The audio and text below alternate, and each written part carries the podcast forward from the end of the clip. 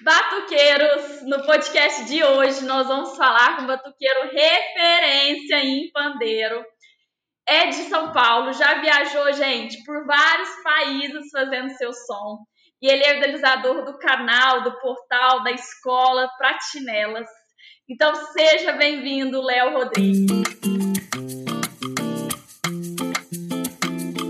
Obrigado, Lu. Tô feliz demais de estar aqui e um evento que valoriza os batuqueiros, a gente tem que estar junto, fortalecendo, né? Então, só alegria, vamos que vamos. A primeira coisa que eu quero fazer é te agradecer, viu, por ter atendido o nosso pedido, estar tá aqui nesse movimento onde a gente quer levar o batuque para todos os cantos do nosso país. Para quem nunca ouviu falar do Léo Rodrigues, gente, senta aí que tem muita história, tá? O cara já foi mágico, já fez sapateado, cursou publicidade e por amor à música ele largou tudo e entrou de cabeça nesse mundo, literalmente, porque pelo tudo que eu li, você vai me, me, me contar se é verdade ou não. Você se dedicou mesmo, você estudou a música, você estudou para ser um profissional. E eu quero que você conte um pouco para nós essa trajetória da sua música. Quando que você começou a realmente levar a coisa da música a sério, porque normalmente, né, eu acredito que o seu caso também, quem é músico tem isso aí na raiz desde novo, já ganhou um instrumento, brincava de batucar, mas quando que foi aquela coisa que levou você para o mundo da profissão da música e o que, que você buscou aí para se capacitar? Cara, o meu caso, ele é um pouco foge à regra, porque eu não toco desde pequeno, não tenho esse lance tipo do instrumento com sete anos de idade, com o pai botando para tocar. Eu fiz tudo isso que você falou, então eu fui estudar publicidade, fiz um curso técnico de colegial, depois virei mágico, fiz um curso na Academia Brasileira de Artes Mágicas, me formei e atuei uns cinco anos como mágico, ganhava meu dinheirinho, até achava que eu ia ser mágico mesmo, assim como profissão. E lá com 19, 20 anos, eu comecei a ter contato com música. Né?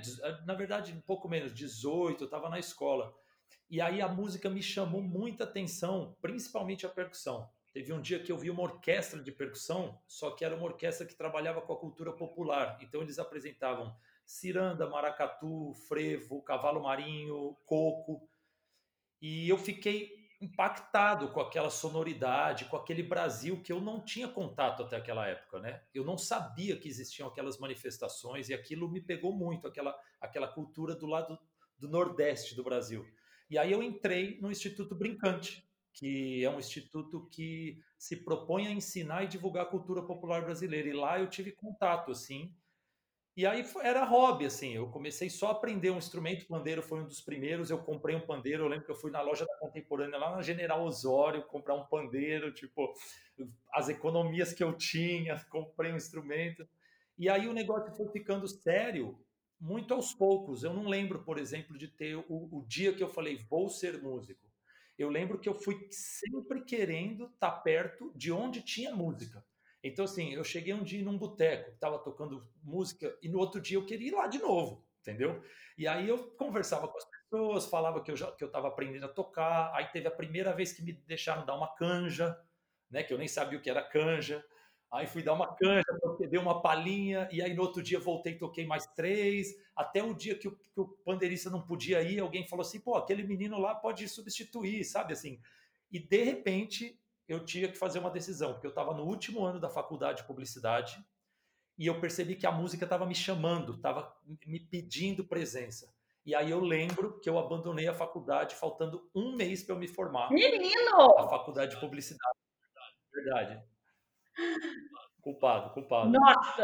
E aí a parte mais difícil foi avisar minha mãe, né? Porque, porque eu já estava no quarto ano, eu estava para pegar o diploma e eu percebi que aquele final de ano, se eu não tivesse presente onde a música estava me chamando, eu ia perder coisas muito valiosas de oportunidades. É o time, né? Pegar o time. É o time. É o time, velho, de você falar, cara, é isso. Não, mas não faz sentido, mas é isso. E aí eu não conseguia explicar para as pessoas de um modo.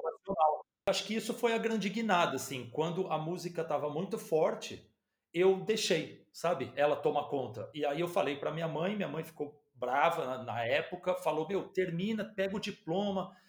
E eu sabia que não, não, não podia, assim. E aí fui para música em pouco tempo eu já estava no cenário. Eu já estava tocando muito em bar. O bar é uma escola absurda de importante, principalmente no choro, que foi a música que eu comecei a tocar. Tudo que eu aprendi de, de música, de choro, foi no boteco.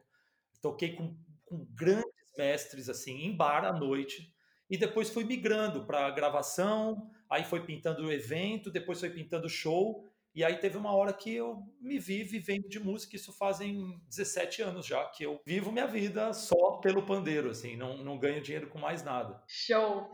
E me fala uma coisa, você, eu considero, tá? A gente não pode falar que a gente se considera, né? Mas se considere uma referência do pandeiro, tá? Mas quem foi ou quem é hoje a sua referência em pandeiro, em instrumentos, em percussão? Ó, a minha primeira referência, como eu não tinha é, a música dentro da minha família e tal, eu não tinha referências de músicos famosos. Então, as minhas primeiras referências foi, primeiro, o meu professor do Instituto Brincante, que foi o primeiro cara que eu vi tocar pandeiro e ensinar e fazer coisas inimagináveis, que ele chama Gabriel Almeida. Hoje ele já toca piano e tem uma banda chamada Cilibrina, mas ele é um cara que, assim, mudou minha visão sobre o pandeiro, me ensinou muita coisa e o Marcelo Costa, que era o, outro professor que tinha no instituto. Então são dois caras que foram minha referência. A partir do momento que eu fazia aula e caía no boteco, as minhas referências eram aqueles pandeiristas que estavam tocando já na noite há muito tempo. Então, uma grande referência para mim foi a Roberta Valente, uma pandeirista incrível aqui de São Paulo, que tinha um grupo que chamava Choro Rasgado, com o Alessandro Penese, o Zé Barbeiros, Rodrigo Castro, só os bambas assim do choro aqui de São Paulo. E os pandeiristas mais velhos, que era o seu Gentil, o Tigrão, o seu Zequinha, foram pandeiristas que eu ficava encantado como eles não corriam na música, não atrasavam, faziam variações só no lugar certo. E a gente mais moleque queria variar o tempo inteiro, às vezes colocava o ego na frente da música. Né? Esse né? é o maior problema. Eles foram muito importantes assim para mim. Pra, às vezes eu via um, um, um, Zequinha tocando um choro lento, sem fazer nenhuma variação e aquilo eu, eu chorava porque não é natural para a gente que é mais novo conseguir essa calma, né? A gente tende a querer explorar mais as técnicas, a gente estudou as coisas e quer mostrar. Então, essa, esses aí foram minhas referências reais, sabe? Depois disso, obviamente, eu comecei a escutar disco e comecei a querer evoluir mais no meu instrumento. E aí não tem como não passar pelo Jorginho do Pandeiro, era um cara que eu ficava ouvindo e naquela época não tinha internet, então era disco. Então você tinha que ouvir, não entendeu a virada, você tinha que voltar e ouvir de novo e tentar tirar de ouvido o que, que ele fez na mão. Então o Jorginho eu fiz muito isso, era um cara que eu ficava impressionado com o swing dele. E o Marco Suzano foi um cara muito imprescindível, assim, porque quando você quer elevar o nível do pandeiro no sentido de conseguir fazer mais coisas do que ele foi criado para fazer, o Suzano tem um papel fundamental. A, a, coisa dele ter invertido a batida e colocado o pandeiro em gêneros que não existiam ainda o pandeiro inserido. Então ele foi um cara que eu pegava os discos e também falava, meu, como é que ele faz isso? E ficava tentando ver. Quando tinha um vídeo ou outro, eu ficava louco. Então esses dois foram referências de disco.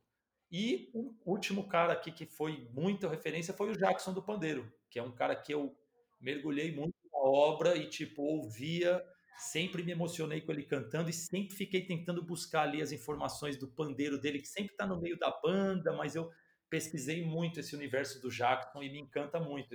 Esse cara aí é um, é um cara que eu acho que a gente deve muito, os brasileiros, a ele. Show, show. E com quem, quais foram seus artistas e bandas que você tocou, assim, que a galera conhece, que para você colocar aqui para nós? Ah, Lu, o que acontece no meio da música é o seguinte: você, quando você está começando, geralmente você tem uma tendência a montar grupos com pessoas que estão no mesmo nível que você, né? E esses grupos, eles são muito legais, porque você experimenta arranjo, você testa, você troca, você cede, você propõe. Então, o meu começo, ele é todo permeado por grupos de música instrumental, né? Então, eu tive o meu primeiro grupo de choro, que era o Bico de Lacre, com os quatro caras que eu sou amigo até hoje. Depois eu fiz parte do quarteto Roda de Choro, e esse quarteto já era com duas pessoas muito respeitadas no meio do choro, que é o Luizinho Sete Cordas e o Milton Demore. Então, com esse quarteto, a gente começou a acompanhar muitas pessoas importantes da cena instrumental, que às vezes não são conhecidas da grande mídia, mas na cena instrumental são referências. Então a gente acompanhou, por exemplo, o Hamilton de Holanda, o Gabriel Grossi, o Oswaldinho do acordeon, né? O Carlos Malta, né? Que tem o pife moderno, acompanha o Gilberto Gil muito tempo. Então o Nelson Aires, Toninho Ferragutti.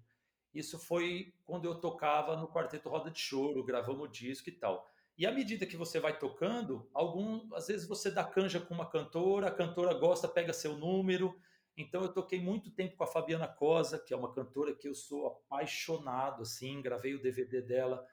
E a partir disso, as pessoas vão te conhecendo, né? Então o Mestrinho é um sanfoneiro da atualidade hoje que está muito aí na tocou com o Gilberto Gil, gravou as coisas da Ivete Sangalo e ele tem o trabalho dele. Então eu acompanho ele já faz uns sete anos. Gravei também os, os três discos dele, eu gravei.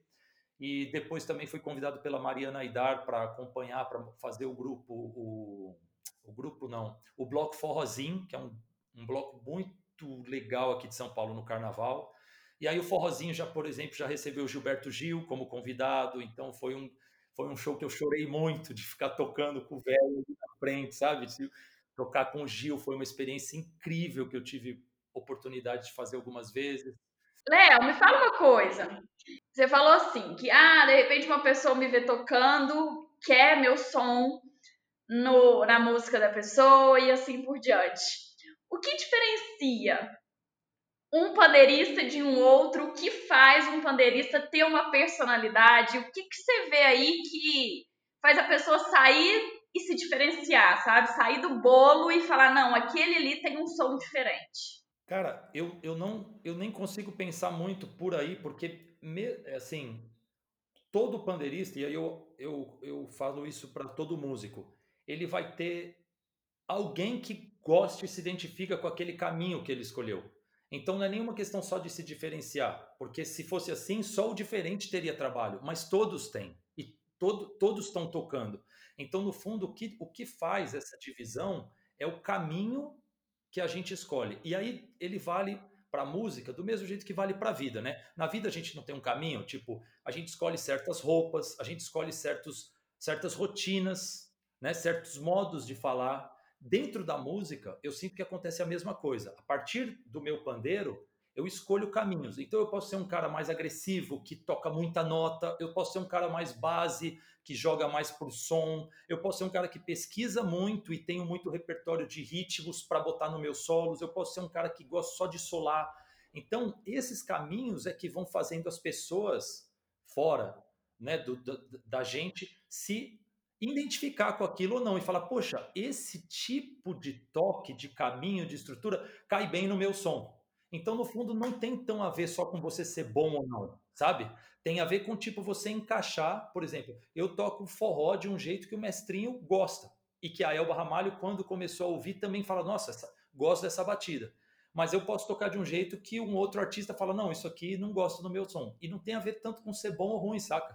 Então, eu acho que o que faz a gente ter personalidade é a gente escolher caminhos e decidir o quanto a gente quer ficar neles assim, sem olhar para o lado, o quanto a gente quer se abrir, que às vezes também se abrir cria uma personalidade que não é forte no sentido de ser única, mas ela é ampla, né? E ampla na música eu acho uma coisa boa, né? Você conseguir tocar de maneiras diferentes, em trabalhos diferentes, se adaptar, dialogar. Então acho que é isso. Na hora de escolher um pandeiro, o que é, é complicada essa pergunta, né? Mas é uma pergunta que todo mundo faz. Qual que é o pandeiro ideal? Qual que você indicaria? Não, o pandeiro ideal não tem.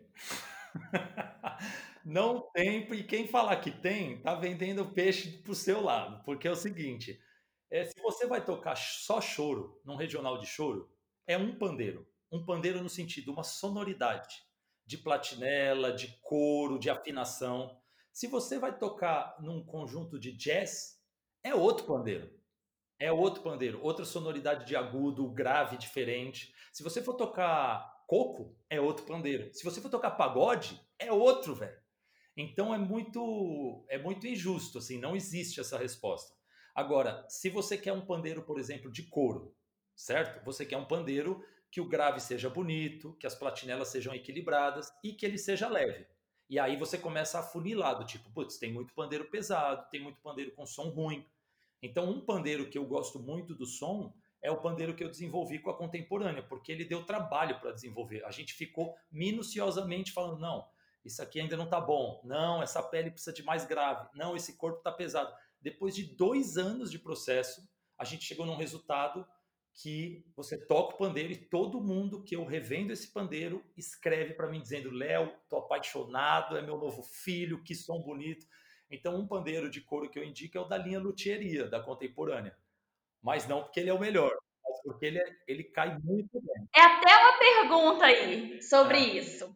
Como que surgiu essa parceria, esse casamento aí, Léo e Contemporânea? Conta pra gente. Putz, foi curioso. Num primeiro momento, eu tinha um projeto que eu escrevi para Contemporânea, porque era um projeto onde eu tocava pandeiro com músicos convidados em lugares inusitados de São Paulo. Então, por exemplo, um exemplo. Eu fiz um, um vídeo de pandeiro e baixo no alto do edifício Itália, aqui, que é o edifício mais alto de São Paulo. Aí eu tinha um outro duo que era pandeiro e pífano em cima do viaduto do chá. E eu fui fazendo essa série, eu fui produzindo, fui investindo, e eu escrevi para contemporânea e eles ficaram muito afim de estar junto. Só que a partir dessa primeira conversa, a gente começou a conversar sobre tudo. E aí eles já conheciam a minha história no choro, né, no samba, e aí a gente começou a falar e cogitar essa parceria de ser endorser. Né? Poxa, você não gostaria então de, aproveitando essa primeira conversa, você já ficar comigo e a gente te dar os instrumentos e tal? E aí a única coisa, o pandeiro surgiu daí, Lu, porque foi assim, eu falei, a única coisa que eu não posso abrir mão, eu posso tocar com todos os instrumentos da contemporânea, mas o pandeiro de couro que eu toco, eu sei que o, que o da contemporânea não chega no dele, não chega nesse pandeiro que eu já tenho, que é feito por luthier, que tem um acabamento muito. Assim, ele é mais leve. O da contemporânea é incrível, mas ele geralmente era um pandeiro mais pesado, mais para samba. E aí eles toparam o desafio de falar assim: então vamos fazer o seguinte, a gente faz um pandeiro e aí você passa a tocar com o nosso pandeiro que você aprove. Então foi muito maluco, porque não foi nada muito combinado assim. E eu topei o desafio e hoje eu toco com o pandeiro de couro da contemporânea, porque ele é absolutamente leve, inclusive ele é mais leve que de alguns luthiers e tem a sonoridade perfeita. Então foi assim que surgiu o endorser, né, a parceria e o, o, o, a ideia de fazer uma linha assinada que eu possa, que eu fiz consultoria, né, para construção. Perfeito, perfeito. Léo, eu acredito que toda pessoa tem alguma habilidade, algum diferencial, alguma coisa única que faz com que as coisas aconteçam. Porque senão todo mundo conseguia. Senão todo mundo chegava.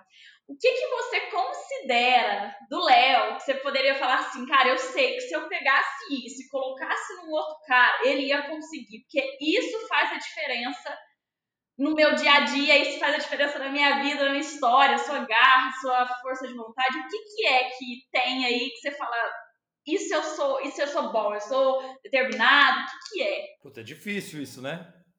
Fala da gente. Mas tem duas coisas que eu acho que são importantes, assim. Uma é o tanto que você se dispõe a fazer uma coisa. E eu acho que muita gente tem o amor, tem tem aquela aquela admiração por algo, mas às vezes não está disposto a mergulhar e fazer o que tem que ser feito para aquilo ter resultado, sabe? Eu falo isso porque, por exemplo, eu amo malabares, eu amo circo. Só que eu não eu faço malabares, inclusive. Só que eu não consigo ser um cara igual o cara do Circo de Soleil, porque eu não consigo acordar e a primeira coisa que eu faço é jogar três bolinhas pro ar. Eu gosto, mas tem um limite, é um amor de, vi, de, de vislumbre. Não é aquele amor do eu me misturo, eu sou as bolinhas. Já com o pandeiro eu sinto isso. Eu acordo, eu quero tocar pandeiro, saca? Eu tô com insônia, eu quero tocar pandeiro. Eu tô com uma ideia, eu, eu quero gravar um vídeo.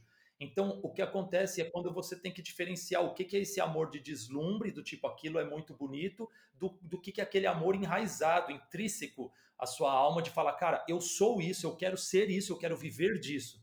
Então, isso aconteceu comigo, sabe? Eu larguei tudo que eu tinha e eu tocava pandeiro. Eu ia viajar, eu tocava pandeiro, eu tinha parada de ônibus da São Geraldo para ir para Vitória, eu descia com o pandeiro e ficava 15 minutos na, praticando, tipo, eu vivia o pandeiro 24 horas por dia. E quem me conhece sabe que eu tenho essa coisa de mergulhar totalmente, assim, sabe? Então chega uma hora que o resultado aparece, porque você se mistura com aquilo. Você é aquilo. Você não está fazendo algo externo a você, sabe? Então acho que isso é importante. E a outra coisa que eu posso dizer é, tá é, é, é ter um pouco de sensibilidade no sentido de instinto, de você não ficar tentando reproduzir conselhos, sabe? Porque se eu fosse fazer isso, eu não teria largado minha faculdade, eu não teria estudado pandeiro, eu não teria feito do pandeiro minha profissão, porque tudo que me falavam é que pandeiro não ia dar dinheiro, é que música, músico é tudo fodido, ou seja, tem um lugar do seu instinto precisar estar atento. Só que isso não é uma coisa que você pode conquistar só de pensar nisso. Você tem que praticar. Você tem que começar a tirar as coisas racionais que o sistema coloca na sua cabeça, as coisas que a sociedade construi de medo, limite. Então você tem que praticar atenuar o seu, o seu instinto, sabe? Você tem que começar todo dia a praticar um pouquinho como não ir com todo mundo. Como aguçar esse lugar bicho que a gente tem, sabe? A gente tem isso. A gente sabe quando uma pessoa é, é boa ou é má. Às vezes, sabe assim, a gente tem um instinto muito bom. E algumas pessoas deixam esse instinto muito adormecido e ficam muito racionais. Então, acho que isso é uma coisa que na música me ajudou a ir para um lugar na hora que todo mundo estava querendo ir e, Léo, qual que é a sua maior habilidade no pandeiro? O que, que assim, é o seu diferencial, que te diferencia do, do, do, das outras pessoas? Tem alguma coisa que você pode pontuar? Não, não tem. Porque, assim, cada toque, cada pessoa tocando é muito diferente das outras, sabe? E não é, é, é aquela questão dos caminhos, né? Assim, a personalidade. Eu acho que tudo que a gente é como ser humano imprime no que a gente faz. E é por isso que existe espaço para todo mundo, por isso que tem beleza, né? Até hoje, você pega o futebol, as pessoas vão se reinventando. Não, não, não é que a pessoa joga igual o Pelé, ela joga igual e um pouco de. Tipo assim, tem espaço e lugar para diversidade. E eu acho que eu sou só um nesse espaço, sabe? A, a, minha diferença não é por eu ser único no sentido é, vertical, mas é por ser único no sentido horizontal, do tipo, todos somos, sabe? Então, até quem toca mal faz coisas que eu não faço. Porque é da mão dele, é da anatomia, às vezes, é da parte biológica, sabe assim? Então, eu sempre brinco que eu aprendo muito até com gente que não toca, porque às vezes ele no instinto pega e faz uma coisa que eu falo, nossa, eu nunca fiz isso, e é um som legal, sabe? Então, eu acho que a diferença não está pela, pela, pela, pela verticalização, ela está pelo, pelo, pelo horizontal. Pensando nessa linha, Léo, eu acredito que até antigamente, quando a gente não tinha os vídeos para ficar vendo aí como que era o processo, era só audição, existia muito mais esse lado criativo, né? A gente se permitia muito mais ousar. E não que tem que tocar assim, assim, assim. Não, você tá ouvindo, você tem que achar um jeito de fazer aquele, aquele som acontecer. E aí é a hora que você tem que criar. Concordo plenamente, perfeito. Porque esse processo que eu cheguei a passar você não sabe se aquele grave, se aquele tum dum dum dum foi feito com quatro dedões ou se com o grave aqui em cima. Então você dá o seu jeito. E nisso você cria, né? Quando você não sabe. Então tem o lado bom e o lado ruim, porque também eu acredito que quando a gente consegue, por exemplo, por vídeo, ver o que as pessoas que são referências estão fazendo, o nosso aprendizado também dá um up, né? Então tem esse ônus e bônus, assim, a criatividade eu tenho certeza que era maior, mas ao mesmo tempo o acesso hoje e o tanto de músico que está sendo formado hoje é maior, porque a informação era detida só naquela pessoa, sabe? Perfeito, perfeito. E conta pra gente aqui sobre esse seu projeto online que está acontecendo com tudo. Lu, o projeto online foi. Olha que eu já toquei, já rodei o mundo, só que o projeto online foi o maior projeto da minha vida. Foi a coisa que eu mais tomei frente, né? Porque por mais que eu estude, estude, toque, toque, quando eu vou para um palco, eu estou sempre com a minha música servindo a uma outra ideia, né? A uma outra cabeça. Né? Quando eu acompanho o artista, eu me completo acompanhando, mas eu estou fazendo parte do som daquele artista, né? Então eu, eu sempre gostei de tocar com vários artistas por isso, para poder me completar. E o projeto de dar aula online, ele veio num lugar onde eu não empresto a minha energia, eu não não dou ela para ninguém. Ela é 100% a minha voz, o que eu penso, o que eu acredito, com aquilo que eu aprendi nos meus anos de estudo. Então virou um projeto muito grande e que está tendo muito resultado, porque eu, eu, dou aula fazem 14 anos, presencial, né? Já dou aula no Instituto Brincante, no Auditório Ibirapuera, que é um projeto social, sempre dei aula, ministrei oficinas, e eu fui percebendo que o aluno, com a mesma aula que eu dava, os alunos tinham resultado, ou seja, se aquela aula for gravada, tem um, um, poder muito forte, porque uma aula bem gravada, às vezes ela é melhor do que uma aula num dia que você não está tão bem, que você não conseguiu se expressar tão bem. Então eu me dediquei muito É, então eu me dediquei muito para gravar a melhor aula que eu já imaginei que eu poderia ter dado, e aí eu ofereço isso de acesso vitalício para o aluno. Então ele pode exatamente ver aquela aula um dia, dois dias, três dias.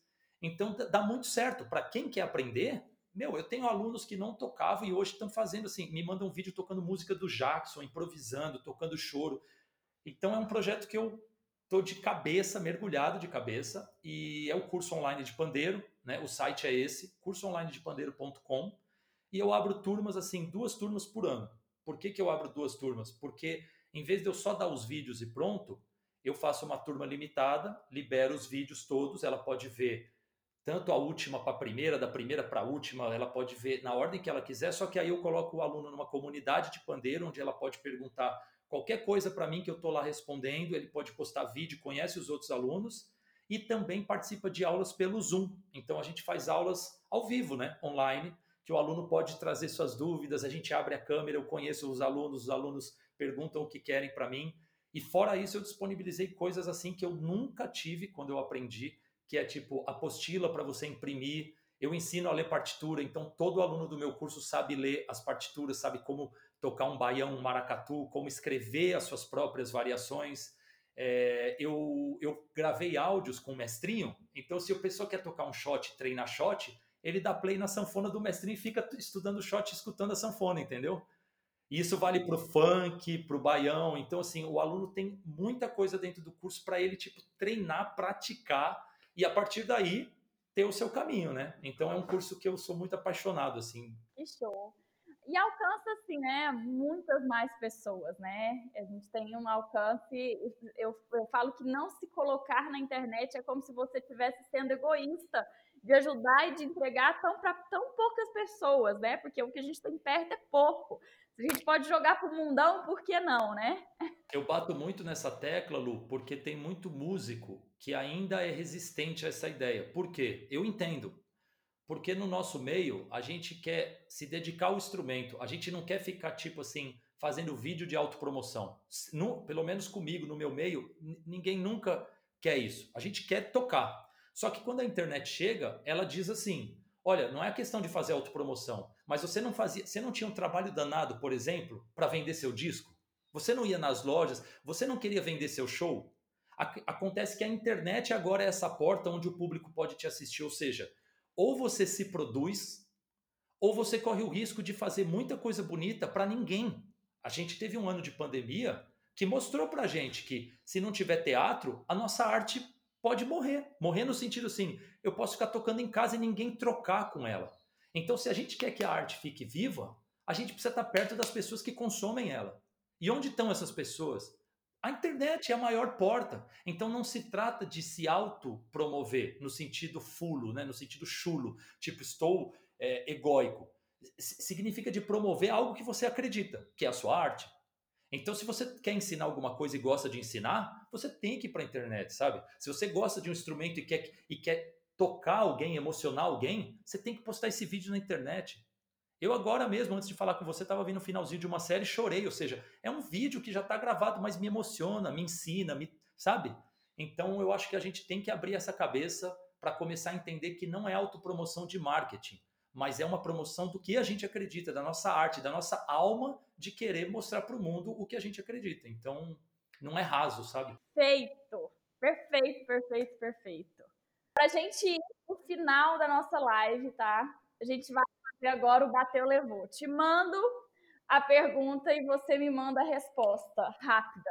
Me sentindo naqueles programas de televisão, hein? Tamo chique! Tamo chique! então vamos lá. Vamos começar o nosso bateu levou. Quais são os dois instrumentos de percussão que todo, batu... todo batuqueiro tem que saber tocar?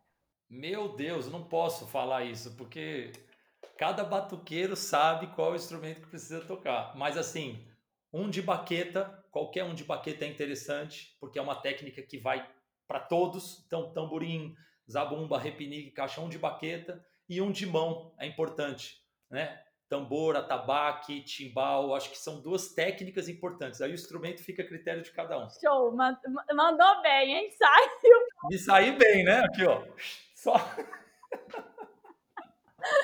Qual o melhor instrumento de percussão para começar? Para quem está iniciando, que você acha que é menos complexo, o que é melhor para começar? Ah, esse eu acho é, que, por exemplo, pode ser os instrumentos que a gente chama de miudeza, porque eles têm linhas muito definidas. Por exemplo, um agogô.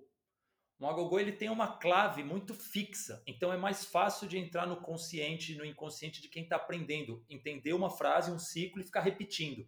E aquilo vai trazendo musicalidade. Então, por exemplo, agogô é um instrumento que eu acho legal, tamborim para aqueles grupos de percussão grande, não tamborim de escola de samba, mas assim, e alguns instrumentos de marcação, sabe? Por exemplo, o surdo. É um instrumento que é complexo, mas ele tem uma base simples, que também dá muita musicalidade para a pessoa entender o pulso da música. Então, acho que são bons instrumentos para começar. Chocalho também, viu? Para você, qual que é o instrumento de percussão mais complexo, que demanda mais técnica, mais estudo, mais dedicação. Olha que engraçado, quando você perguntou isso, me veio vários outros instrumentos e não o pandeiro, mas porque eu toco e tenho uma certa desmistificação. Só que ouvindo o que os outros falam, eu tenho certeza que pandeiro é um dos mais difíceis. E para você? Para mim, um, dois, um instrumento que eu acho muito difícil é zabumba, no sentido do que eu vejo os zabumbeiros que são meus ídolos fazerem, não no sentido da simplicidade do que alguns percussionistas fazem. Mas quando eu vejo um Durval Pereira tocando zabumba, a independência, a precisão, o escurinho zabumbado, o Vinicinho Magalhães, o Fê Silva, eu fico impressionado com o que esse instrumento pode fazer e como ele é difícil. E acho que e repinique é um instrumento que eu, eu acho bem difícil, repinique. Com qual artista ou banda você gostaria de fazer um som, de tocar? Ó, oh, eu assim, com vários artistas que eu tenho esse sonho, eu realizei. Então, por exemplo, eu consegui dividir o palco mais de uma vez com Gilberto Gil, e nas duas vezes eu chorei. É um cara que eu sempre tinha sonhado em tocar.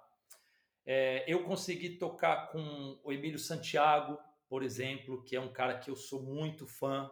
A Elza Soares. Então, assim, eu realizei muitos sonhos na música. Mas quando eu ouço o disco do Emílio Santiago, Só Danço Samba, que é um disco que ele gravou um DVD, eu sempre que eu escuto, eu fico tendo uma uma vontadezinha de ter estado lá na banda no dia que ele gravou tocando um tamborim que seja, sabe assim? Eu sempre me imagino parte daquela banda específica, porque eu toquei com o Emílio num show em Recife, mas não era isso, é aquela sonoridade do Só Danço Samba, eu falo, nossa, como eu queria ter feito parte dessa gig, sabe? Mas, enfim, já foi. A gig é antiga, mas eu tenho essa, essa coisinha. Eu, eu gosto muito desse disco. Eu gostaria de ter, pelo menos, visto o show. Show. Léo, qual é. o tamanho e a pele de pandeiro que você mais gosta, seu favorito aí? Não, o, pandeiro, o, pandeiro, que eu acabei me especializando, no sentido do, do que eu peguei para filho, assim, foi o pandeiro de 10 polegadas com pele de couro, né? Porque foi o pandeiro que eu comecei no choro e acabei desenvolvendo as coisas minhas também a partir dele. E também uso o de nylon de 10 no forró, tá? Eu não migrei para o pandeiro de 12, por exemplo, do samba, do pagode. Então é o pandeiro que eu tenho mais intimidade, o de 10 polegadas de couro e o de 10 polegadas de nylon. Perfeito. É, para a gente encerrar aqui, qual que é a sua mensagem final aí de incentivo para quem está ouvindo, para os batuqueiros que estão ouvindo a gente, que querem realmente trilhar nessa carreira, que querem realmente tocar e fazer acontecer? Putz, são, são muitas vertentes né, do que pode ser falado. Mas eu acho que o mais, assim, uma das coisas mais importantes é você estar tá com aquilo presente na sua vida. Então, se o seu negócio é tocar, é batucar, você entender que aquilo também tem uma história que antecede você. Então, se você fizer de qualquer jeito, você vai estar praticamente desrespeitando, sabe? Então, se você é sambista, se você é chorão, não importa o gênero, saca? Se você é forrozeiro, se liga no que já aconteceu, pede licença para entrar nesse terreiro e o mínimo que você pode fazer é se dedicar muito para não ser superficial naquilo e não jogar contra tudo aquilo que foi feito. E aí, eu tenho certeza que com um pouco de dedicação, mesmo que você não seja virtuose no sentido de fazer milhões de coisas, você vai ser uma pessoa minimamente respeitada, porque a gente precisa respeitar a música acima de tudo. Show, show, show!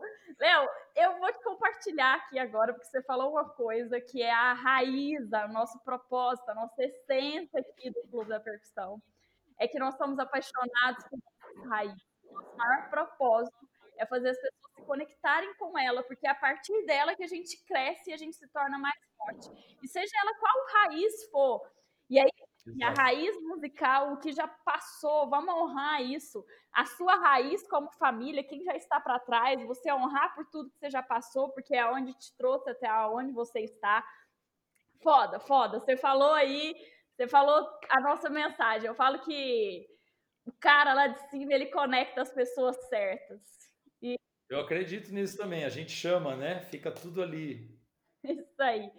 Legal. Muito, muito obrigada, Léo. Muito obrigada. Adorei o nosso bate-papo. E com certeza nós possamos ter novas oportunidades de se encontrar e, quem sabe, te receber aqui na nossa casa em Uberaba. Pô, só jogo para o céu. Isso, vamos levar o nosso batuque para os quatro cantos do país. Acompanhe o nosso podcast aí sempre. Se você está ouvindo, tira um print, posta aí nas suas redes sociais, marca o Clube da Percussão, marca o Léo Rodrigues, Platinelas.